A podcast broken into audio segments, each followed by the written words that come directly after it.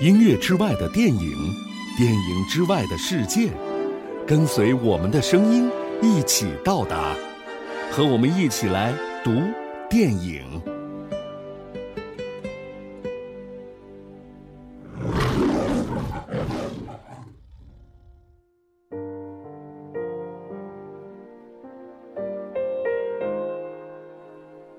严歌苓的小说《陆犯焉识》。讲述的是一个旧时代的高级知识分子陆焉识，在一段动荡的时代中所经历一生的故事。小说写的是大时代中的一出性格悲剧，却不同于以往的伤痕文学的套路。风流倜傥的才子陆焉识，对于自由的向往，让他忽略了对婉瑜的爱，也总是不大顾及自己的安危。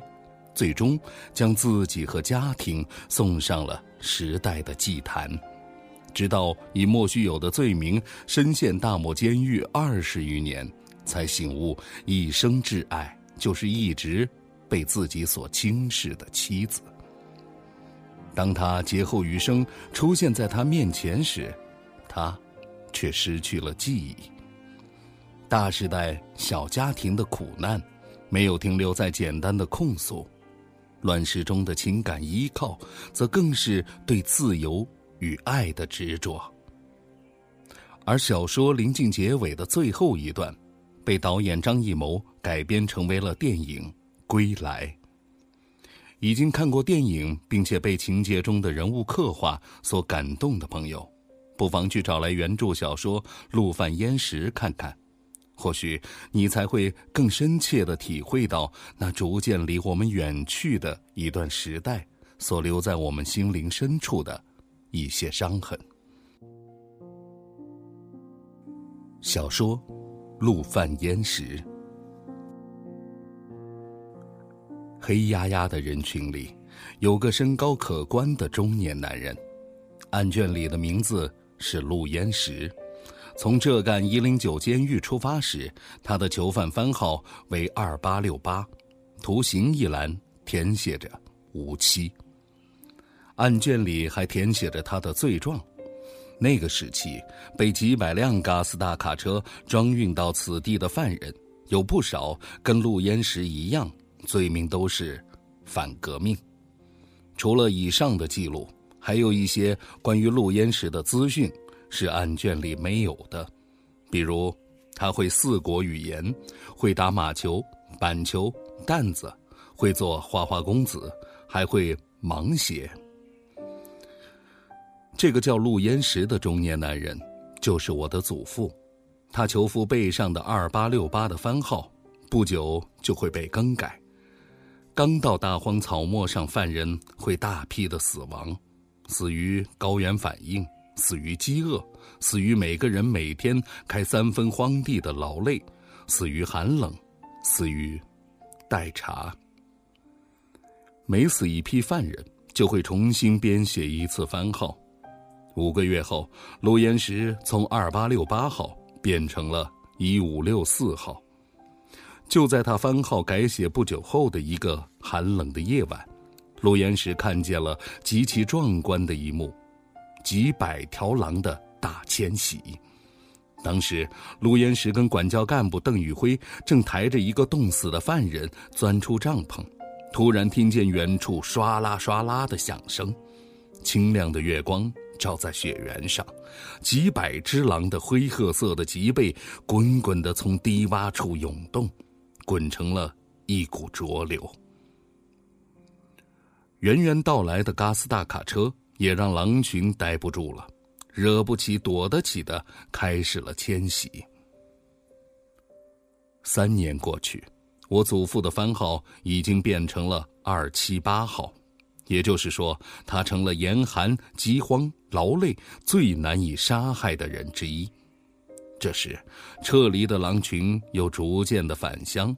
他们发现叫做囚犯的人总是他们未来的或者说是潜在的参宴囚犯们饲养着自己狼们只需要远远的独守等他们源源不断的倒下干旱的湖滩变成了规模极大的坟场。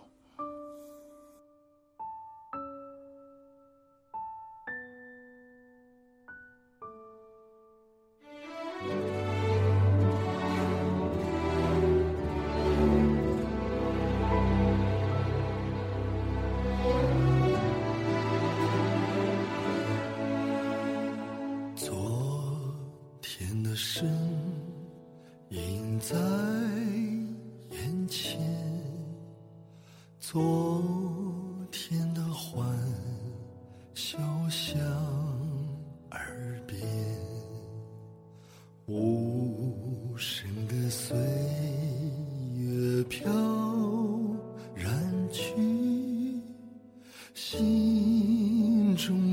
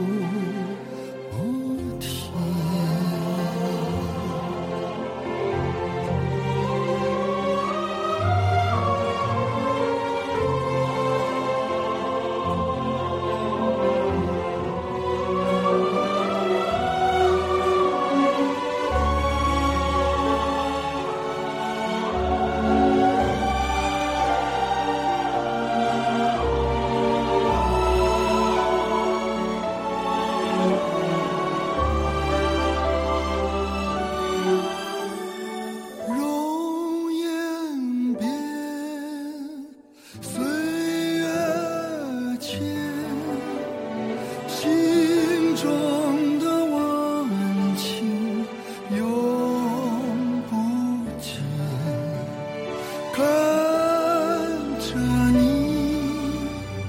到天边